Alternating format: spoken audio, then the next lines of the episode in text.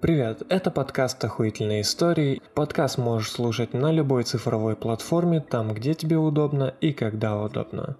Подписывайся, следи за обновлениями, а мы начинаем.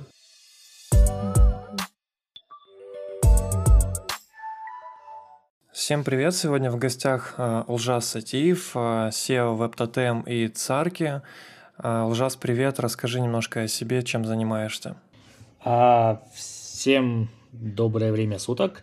А, да, меня зовут Сатиев Лжас, я являюсь руководителем, президентом организации ЦАРКа. Это Центр анализа расследования кибератак.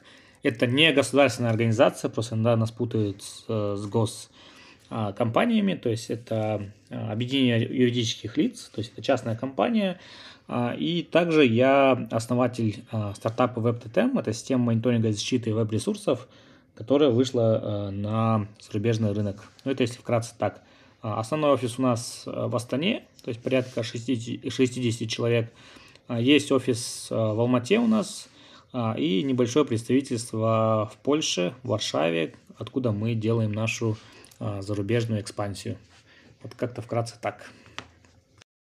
А как ты вообще пришел к тому, что захотел и начал заниматься именно кибербезопасностью? То есть люди, которые выбирают путь разработчика, а, понятное дело, все мы сталкиваемся там с фронтендерами, с бэкендерами, ребятами, которые занимаются там девопсом, базами данных и так далее.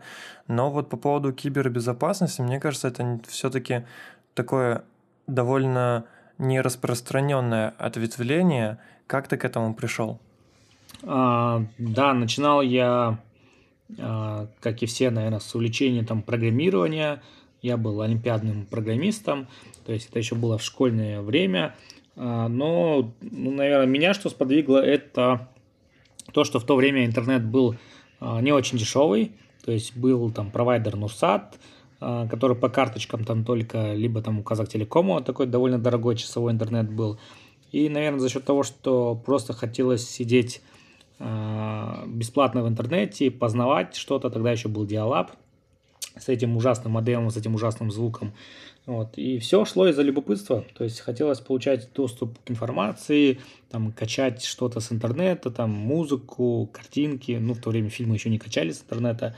Вот. И все это началось, это привело к тому, что а, начал увлекаться, а как бы там обойти систему, а как получить а, доступ там без, бесплатному интернету.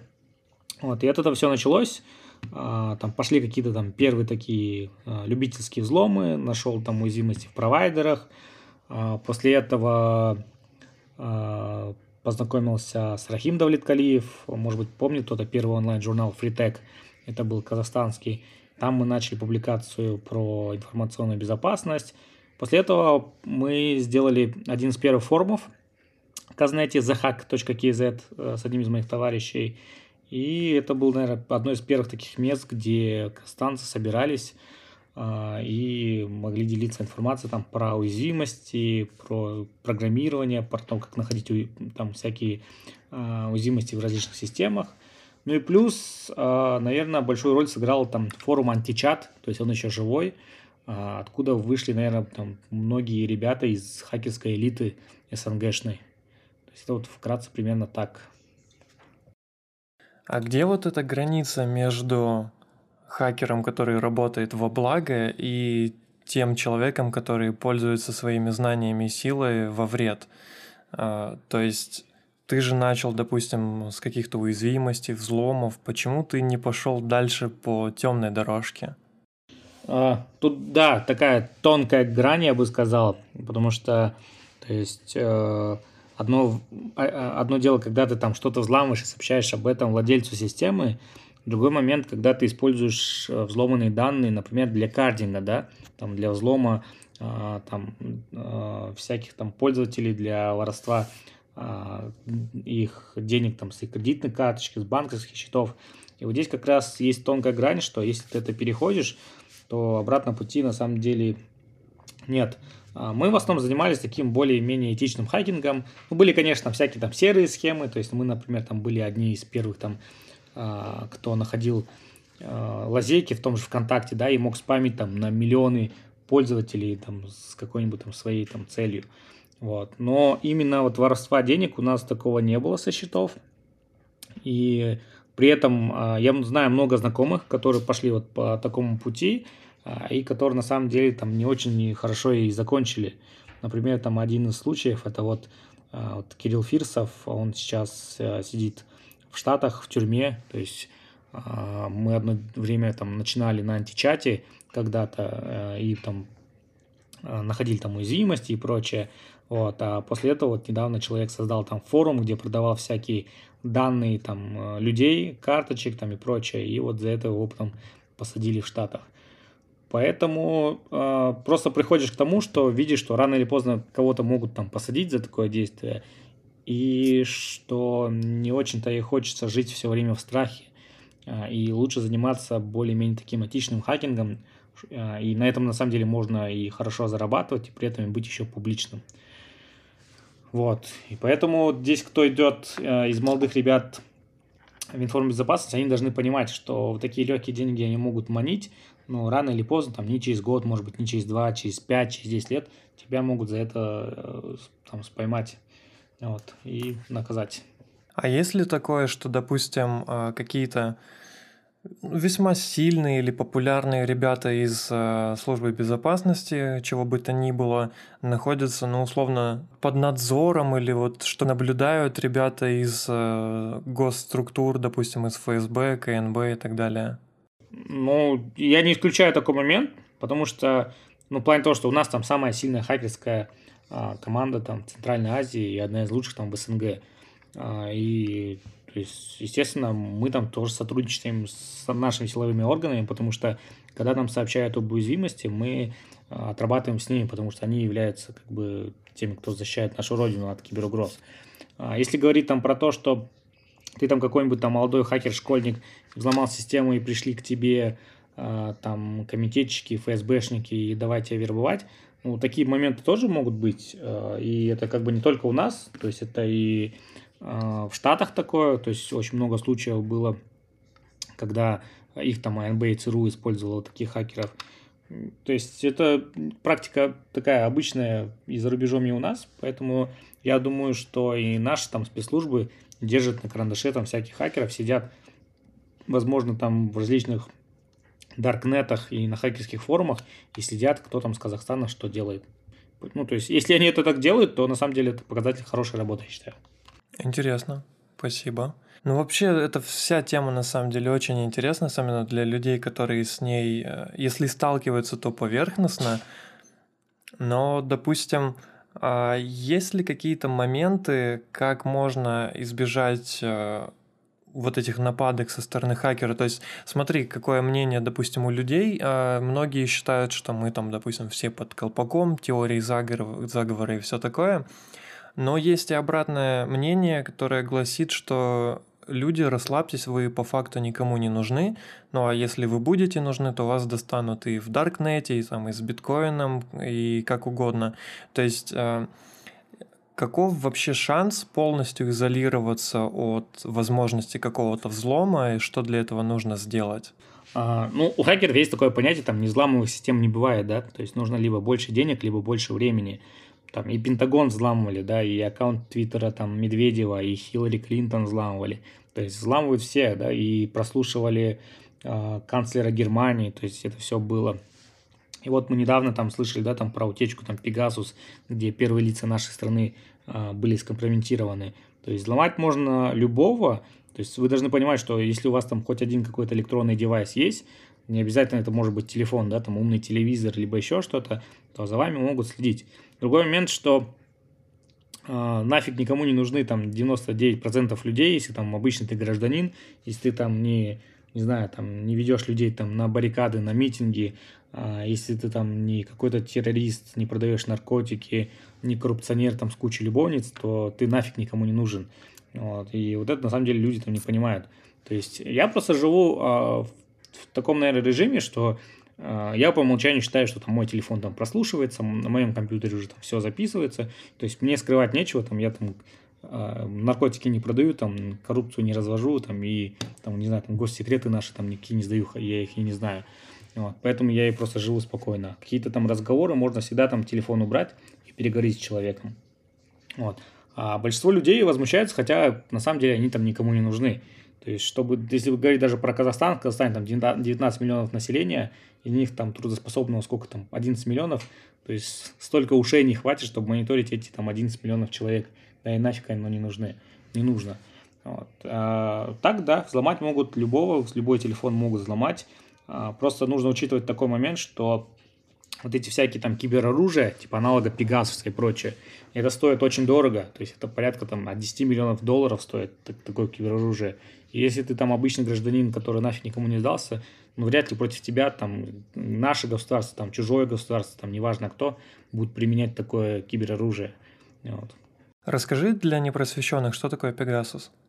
А, Pegasus это вот одна из последних утечек была э, кибероружие от э, э, израильтян, которая позволяла взломать э, iPhone последних версий, то есть отправив silent SMS, то есть ты даже эту смс не видишь, э, там злоумышленник, он получал доступ к твоему телефону, к твоим звонкам, ну, вообще полный доступ к телефону. Э, вообще, э, евреи, они славятся тем, что они одни из самых сильных в мире по созданию кибероружия, то есть они по всему миру там ищут хакеров, хантят их, покупают их уязвимости, для того, чтобы внедрять свое кибероружие, для того, чтобы применял их государство, и чтобы э, они продавали их там другие страны. Вот. И э, была утечка о том, что с помощью этого кибероружия взломали очень много чиновников по всему миру э, и там их прослушивали. Невероятная история. Честно говоря, никогда бы не подумал, что есть именно какая-то страна, которая чем-то подобным славится.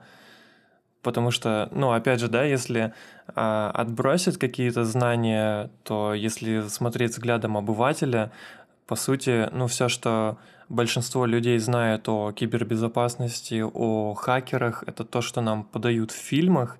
И мой, наверное, любимый момент, я смотрел ролик на ютубе, где хакеры, тоже которые занимаются э, безопасностью, спрашивали э, по поводу оценок Э, каких-то моментов хакерских и взломов да, в фильмах. И очень часто оказывается так, что ну, это просто какая-то больная фантазия режиссера и ничего э, и близкого с реальностью абсолютно не имеет. И в этом плане я бы хотел поговорить про хакатоны, которые вы и выигрывали, и занимали призовые места. И, насколько я помню, история была не так давно, может быть, год-два назад. А, вы в каком-то году сначала заняли, по-моему, первое место, а потом вроде как э, команда Сбера BI.ZONE, да, вас обошла? А, нет, BI.ZONE нас так и не обходил. В 2017 году мы заняли первое место на э, соревновании Positive Hack Days, называется The Standoff, противостояние. А, в следующих годах мы занимали вторые места несколько лет.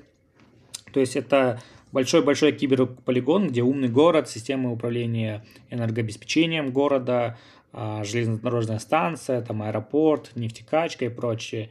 И порядка 20 хакерских команд, они соревнуются между собой, кто а, первее это взломает, проникнет внутрь, не даст другим хакерам проникнуть а, и сделает как можно больше, скажем так, деструктива, да, внутри там какую-то утечку, там, либо чтобы поезд сошел с рельс. И вот мы произвели фурор, потому что до этого про казахстанских хакеров вообще не было ничего известно, да, никто и не думал, что у нас какие-то есть хакеры. И в 2017 году а, моя команда, вот, Царка, она заняла первое место среди этих всех топовых российских хакерских команд. Они довольно известные, то есть они славятся там по всему миру. А, и у нас брали там кучу интервью, вплоть там до HBO.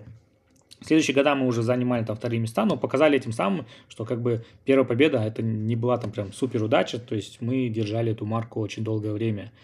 Вот. А, и как бы за счет этого мы начали запускать Казахстан, хакерскую конференцию в Казахстане, которая вот тоже там делает небольшой там киберполигон, где люди могут соревноваться. Я вот когда думал по поводу всяких умных штук, а, мы вот недавно с женой обсуждали по поводу умного дома, какие-то смарт-вещи, да, которые у тебя есть дома. И это все прикольно и интересно с точки зрения развития технологий. Допустим, вот та же Тесла или любой другой электромобиль, который управляется просто компьютером, да, это все действительно очень классно с точки зрения развития технологий, но когда ты начинаешь думать о том, что может случиться какая-то ошибка, что все эти системы может кто-то взломать, и по сути твои бытовые вещи, которые были направлены на а, увеличение твоей безопасности, твоего удобства и комфорта, может быть экономии времени, просто могут в один прекрасный момент оказаться а, смертельным оружием, направленным на тебя. А, да, все верно. То есть, э, если говорить про машины, это вообще последний тренд называется car hacking. То есть мы в Москве познакомились с ребятами из Китая, которые специализируются на том, что ищут уязвимости э, в новых машинах. Вот, и они публиковали прям research, как они взломали Теслу. То есть там прям клевое видео было, где они ехали сзади Теслы и открывали ему багажник, например. Вот. И то есть весь этот IOT, Internet of Things, да, есть даже там mm-hmm. шутка, а, в IOT, в Internet of Things нет буквы S, Security. А, то есть он первоначально вообще не продумался, а, и то есть хакеры там взламывали там и всякие интимные да, штуки, а, которые подключаются к интернету, и всяких там а, детских куколок, которые тоже там подключаются к Wi-Fi, да, и которые, допустим, там транслируют родителям что там делают его дети, хакеры тоже могли к этому подключаться. Поэтому любое устройство, которое подключено к интернету или которое там а, имеет вообще у себя там какой-то электронный чип, его все можно взламывать. То есть последний тренд это всякие ASUTP и SCADA системы. То есть э, это системы на нефтянке, э, в аэропортах и прочее. То есть, чтобы ты понимал, э, вот эти все системы появились в 70-х, 80-х годах.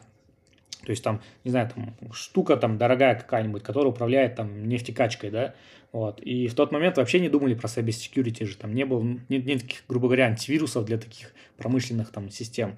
Вот. И хакеры сейчас это все взламывают, то есть последнее, что мы видим, когда там где-то там завод остановился, да, а, либо когда там хакеры там урановую программу целую Ирана там взломали и чуть не взорвали там полгорода, а, либо когда там свет в городах там в Украине отключали хакеры.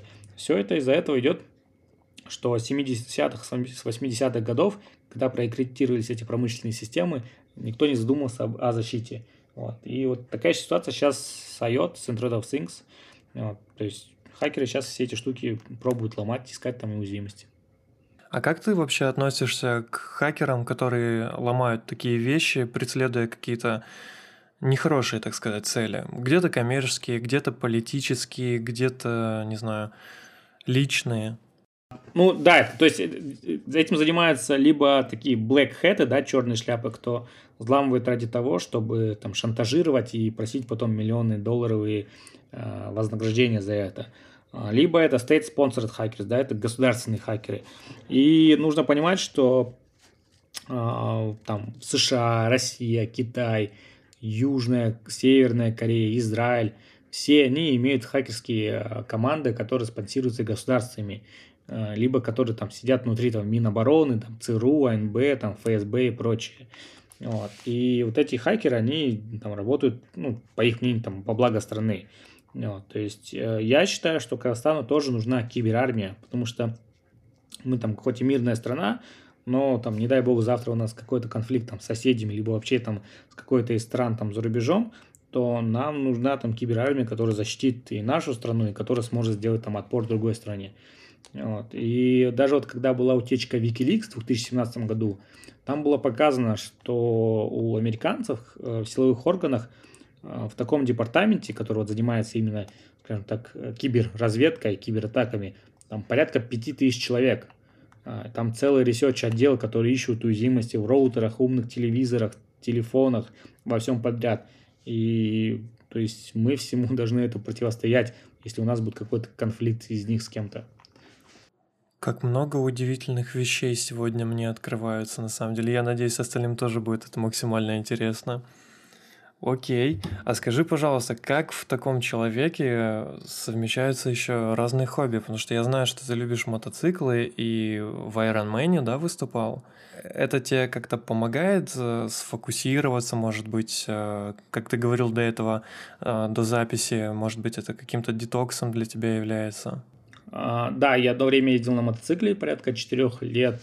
А, это был такой прям клевый период свободы.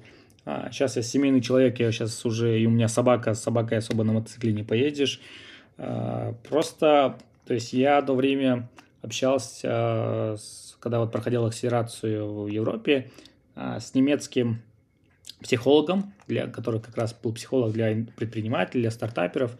И у человека, у него всегда должно быть какое-то хобби, которое вообще не зависит от его работы. Потому что у меня всегда была работа и хобби. То есть я занимался и занимаюсь тем, что мне нравится.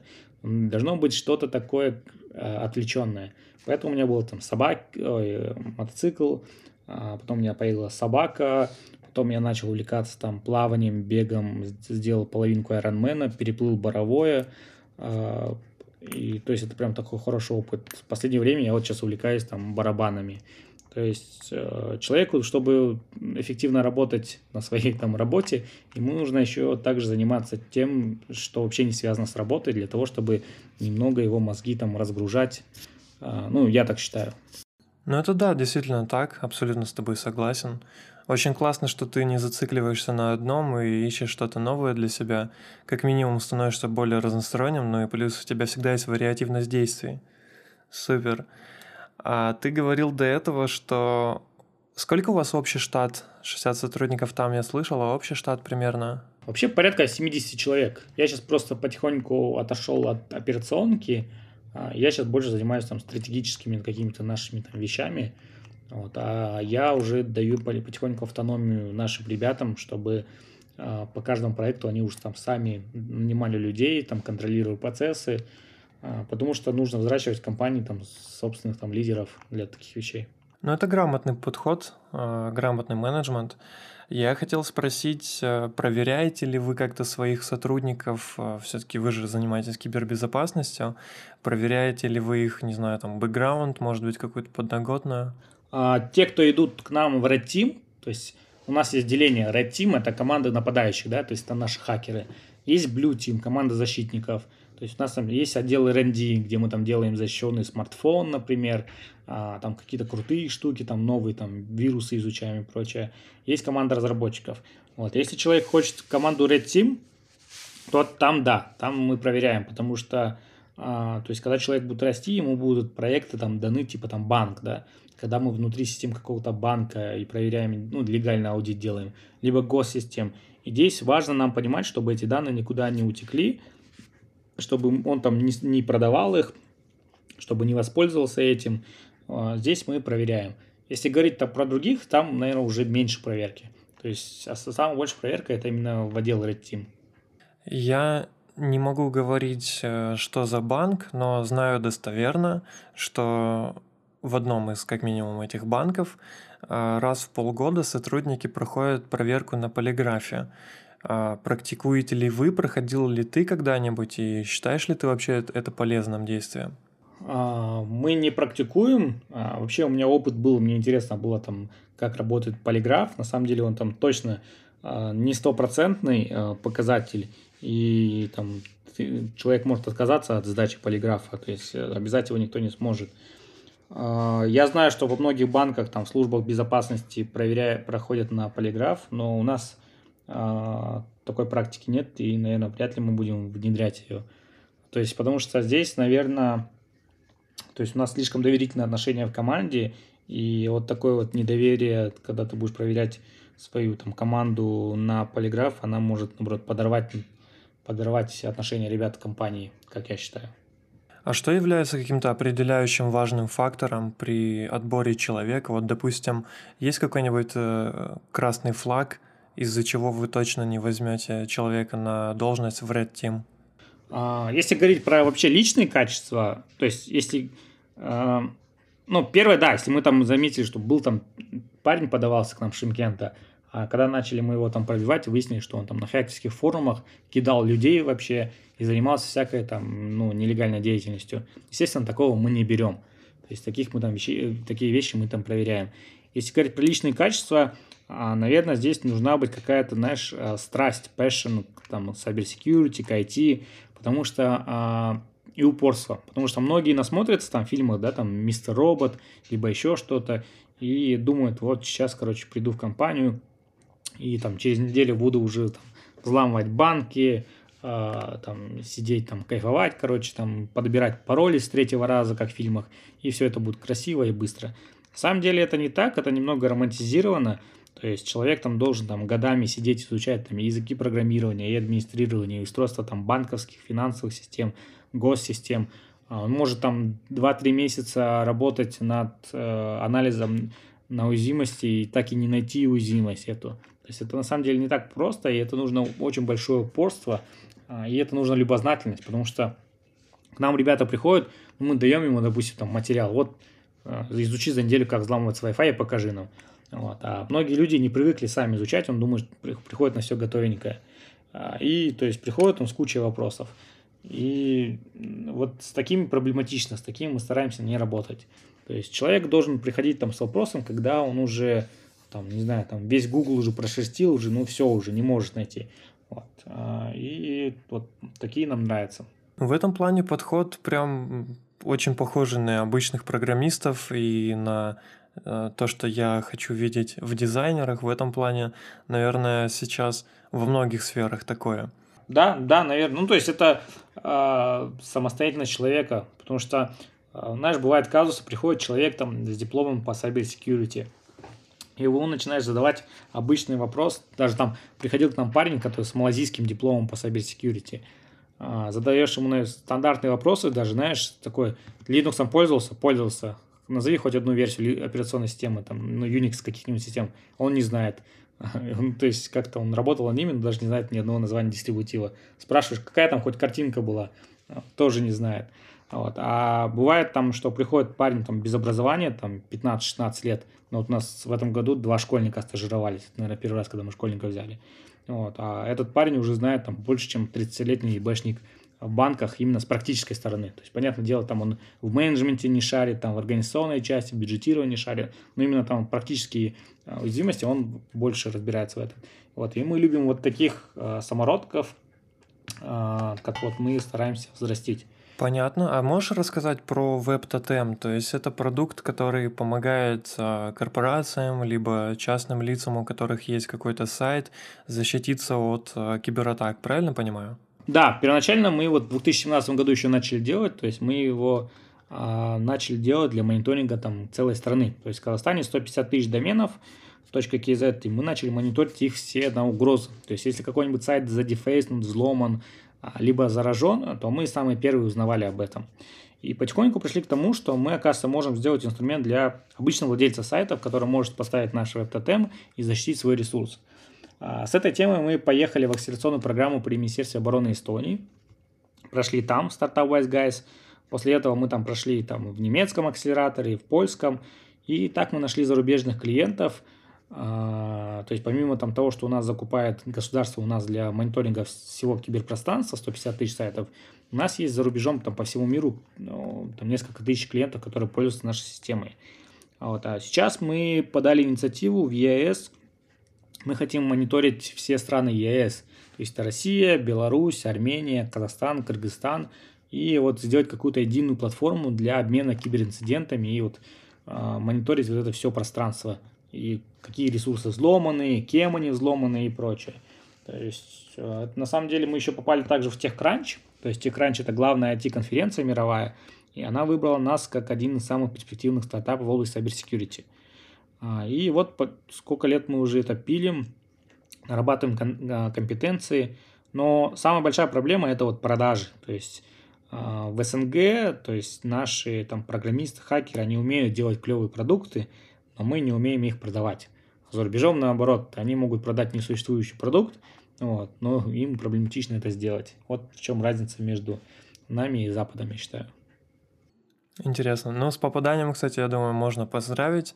Ну и продукт действительно получился очень крутой. А вопрос, который меня интересовал очень давно, наконец-то я нашел человека, которому можно его задать, я думаю. Почему наш казахстанский государственный сайт ЕГОВ не имеет протокола HTTPS? Да, это такой интересный вопрос. То есть одно время они там ставили же, которые а, этот национальный сертификат. Проблема то, что когда ты переходишь на него, то многие браузеры жаловались, что соединение не защищенное, а, потому что наш сертификат не признан был этими а, зарубежными браузерами. В итоге они его убрали. Вот. А зарубежные там сертификат, может быть, они не имеют права ставить там по закону. А, и вся, вся эта штука, это вокруг, наверное, вот этого национального сертификата и вопросы крутятся.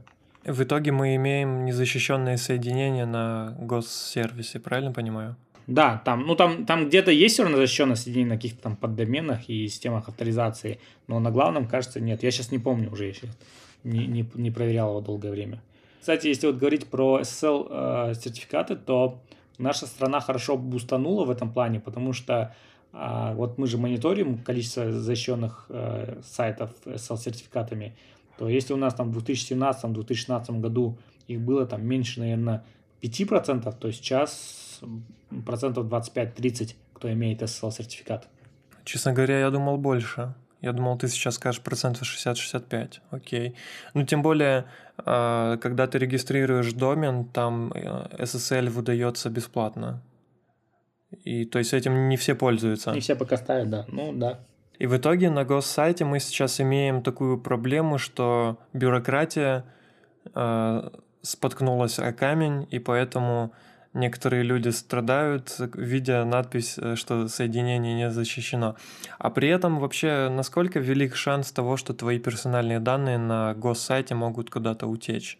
Потому что ты там вводишь свои персональные данные, включая фамилию, имя, отчество, номер телефона, данные удостоверения, может быть, какие-то паспортные данные, да, и так далее. Ну, при незащищенном соединении, если, допустим, пользуешься публичным Wi-Fi, то данные эти утечь могут.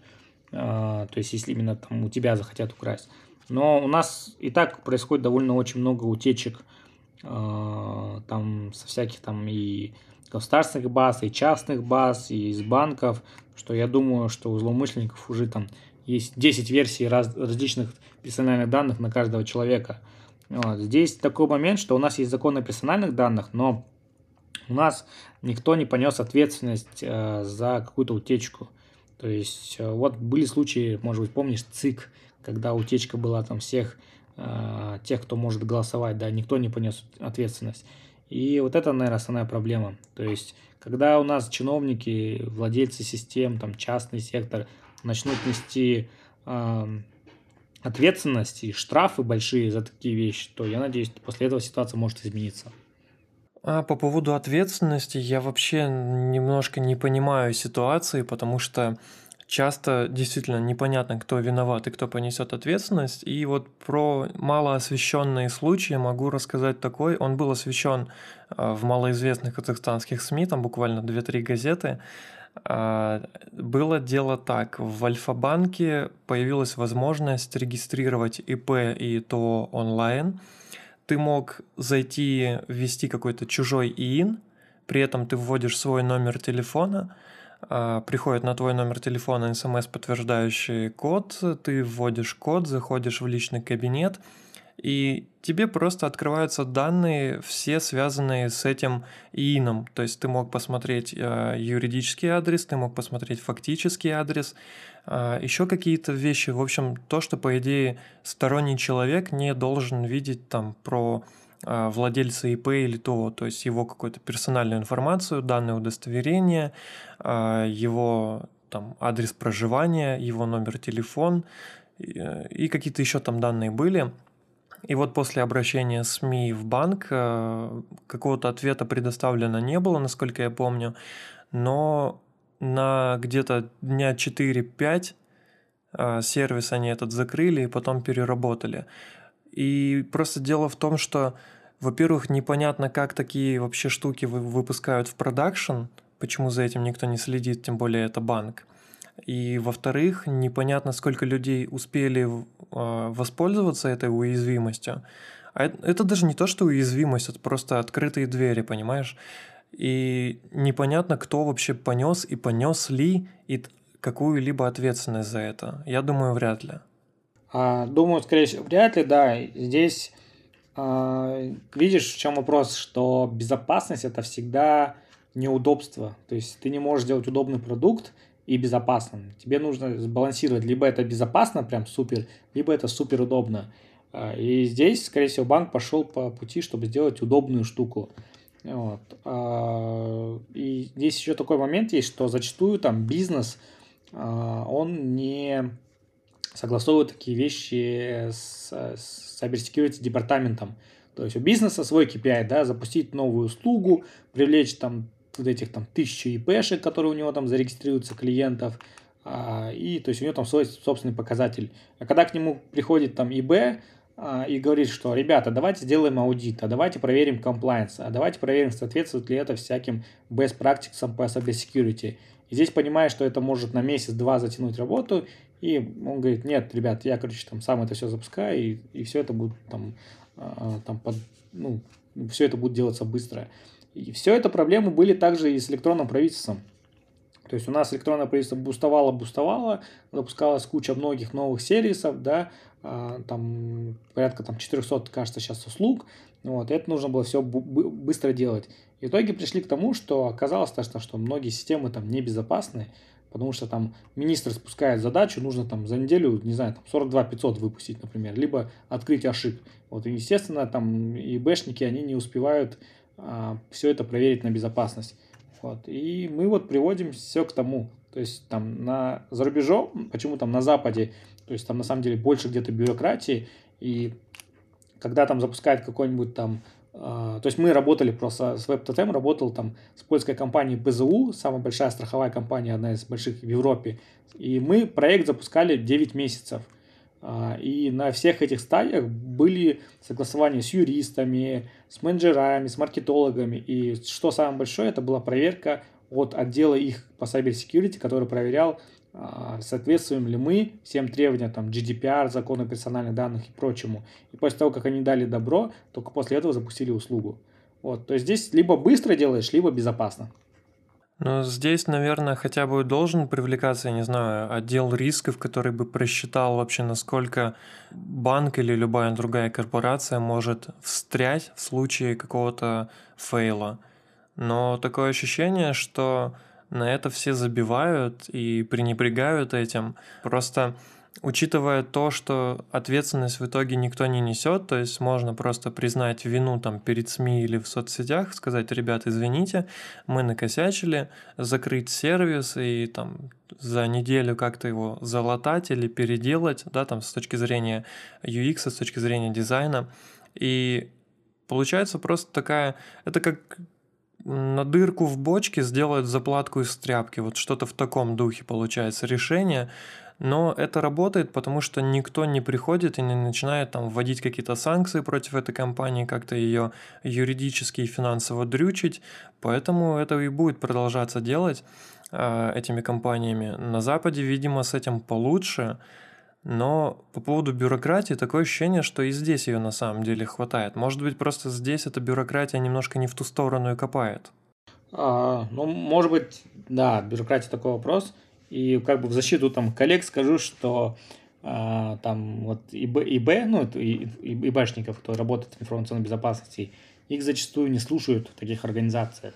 То есть э, рулит бизнес-часть, рулит IT-часть, рулит, извини меня, там дизайнеры, да, вот, а там вопрос кибербезопасности, он всегда там стоит на десятом месте, потому что кибербезопасность, она такая, знаешь, эфемерная штука, пока тебя не взломают, да, ты не будешь знать, там, безопасности или небезопасности. Вот. И я вот знаю просто проблемы с бюджетами, с людьми у нас. Например, а, в мировой практике 10% от бюджета IT выделяется на ИБ. То есть 10% бюджета. То есть ты там закупаешь там, на IT там, штат, делаешь там сервера и прочее. И, и ну, best practice является, чтобы 10% это все тратилось на информбезопасность. Кастане тратится примерно 2-3% в среднем. То есть, ну, видишь, уже там раза в 3-4 меньше. Это раз. А второе, большая нехватка кадров. То есть я знаю многие банки в Казахстане, у которых там сидит там один-два а, ИБшника, да, и нет никакого там штата, они не могут закрыть а, себе команду, они не могут нанять себе, потому что их урезали там. То есть айтишников там готовы там нанимать пачками там по 10 штук, да, а дополнительного офицера по информбезопасности они там, ну, нету в штатке. Вот. И вот такая вот проблема есть, что вот иногда там ИБ-департамент вот такой самый урезанный, самый э, недооцененный и, и который там мало что где может решить. Ну, здесь, да, я соглашусь, за, за исключением того, что в банках дизайнеры рулят. Там многие люди спотыкаются об бюрократию, потому что, да, действительно, вот ты упомянул 42 500, для тех, кто не в курсе, это единоразовая или многоразовая ежемесячная выплата во время э, пандемии. И когда мы в Сбере делали страницу для 42 500, то есть э, она же банками для чего делалась? Э, для того, чтобы привлечь новых клиентов. Но из-за требований министерств различных и госструктуры в целом, очень часто ее приходилось переделывать, потому что новые требования, а они появлялись каждый день, потому что с такой ситуацией никто никогда не сталкивался. Это был новый опыт, и Поэтому там рулили именно требования государства, которые влияли на бизнес, и уже от этого отталкивалась работа всех остальных и разработчиков, и СБшников, и э, дизайнеров, и так далее, и так далее. Окей, а такой вопрос. Веришь ли ты э, в политику приватности, в то, что, допустим, в соцсетях или в мессенджерах ты можешь э, говорить со своим другом э, условно о чем угодно и не быть за это наказанным? Честно, не верю. То есть социальные сети, они для того, на том и зарабатывают, что они знают там все о твоей переписке, о твоих увлечениях, чем ты интересуешься, в какое время ты там просыпаешься и так далее. То есть для того, чтобы все подавать тебе э, рекламу и прочее. То есть я не верю в приватность. Все, что там есть в интернете, оно все сохраняется на всю жизнь. А, и все данные на тебя уже есть. Просто нужно... То есть проще жить, если ты с этим смиришься, что вся подноготная, все твои там переписки, все твои дикпики, отправленные там, не знаю, там в Тиндере или в Инстаграме, они все остаются в интернете навсегда и, и все. То есть когда ты понимаешь, что это, ну, когда ты примешь это, жить, ну, мне кажется, становится легче немного. Вот здесь хочется немножко поиронизировать, а как же мессия свободы слова Паша Дуров э, с его прекрасным телеграммом, которым мы практически все пользуемся? У меня есть такая этот, конспирологическая идея, э, которая у меня все время в голове, что Паша Дуров – это проект Путина. Вот. Э, и на самом деле, то есть, э, мне кажется, и в Телеграме там есть у него какие-то там свои интересы. Ну, то есть проще жить э, тем, что и Telegram мониторит там всю твою активность и сохраняет на тебя, чем потом, там, лет через 10-20 разочароваться в этом. А, я считаю, что так.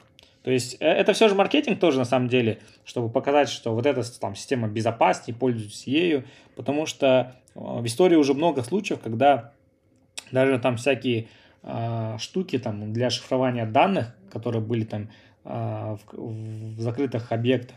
В итоге выяснилось, что эту компанию спонсировала там АНБ и ЦРУ, да, и были один из, из их инвесторов. Зато они по всему миру знали, кто и что и где использует.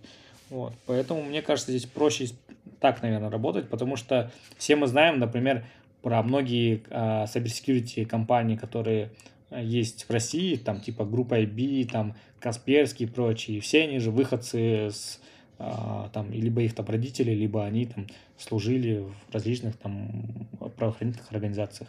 Ну, то есть это, в принципе, повсеместная и такая достаточно нормальная история, да, насколько я понимаю? А, ну, мне кажется, да, тем более я там недавно, когда читал там немного про там, биографию, оказывается, Павел Дуров был нештатным советником Медведева, я об этом не знал. А есть как, какие-то предпосылки вот твоего мнения к этому? А, просто почему про Телеграм хочется поговорить? Потому что, а, во-первых, все всегда считали, что он безопасен и там можно делать что угодно, то есть свобода слова, да, даже вот это интервью Паши Дурова, когда его спросили, а, как вы спите по ночам, ведь вашим мессенджером пользуются игиловцы, запрещенная организация на территории Республики Казахстан и Российской Федерации. Никогда не думал, что мне придется это сказать. И банально даже вот пример, да, объявления о наркотиках, которые я стирал с подъезда, а, они все с призывом перейти в Телеграм. То есть вся чернуха, порнография, наркотики, все тоже есть в Телеграме, как и полезный контент, безусловно. И такое ощущение, как будто никто это не банит. Редкий случай, когда там а, Паша Дуров что-то напишет и забанят какого-то бота или какой-то канал, но в целом как будто вот эта э, свобода слова, свобода выра- самовыражения, она вроде как присутствует. Это напускное и пыль в глаза или она действительно есть? А, но при этом здесь интересно, что когда появляются какие-нибудь каналы, связанные с террористами на, для, на, Евро, на территории Европы либо Штатов, он банит их, потому что тогда у него там будут проблемы там, с Apple или Google, которые могут забанить его приложение.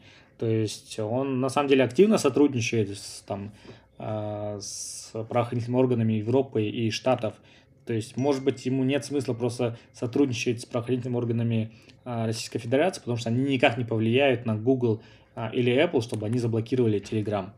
Вот. Поэтому, то есть, есть одна история его красивая там для России, а есть там другая история, где он там хорошо сотрудничает с правоохранительными органами а, других стран, чтобы у него там не было никаких проблем.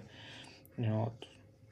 Я не знаю, этот вопрос, наверное, не к месту, но у тебя есть идея, а, почему уже который год а, Дуров тратит на Telegram миллиард с чем-то, и при этом в, в мессенджере нет рекламы? Ну, как раз вот здесь вопрос же, наверное, ты знаешь, что у маркетологов есть, если вы используете продукт бесплатно, значит, э, здесь и там товаром являетесь вы. То есть, э, на самом деле, у него зато э, те же данные, что и собирают там соцсети, там Facebook, Instagram, WhatsApp и прочее. То есть, возможно, это дальше и э, все перейдет в рекламу, либо там продажу пользовательских каких-то там данных, да, ну, таких обобщенных.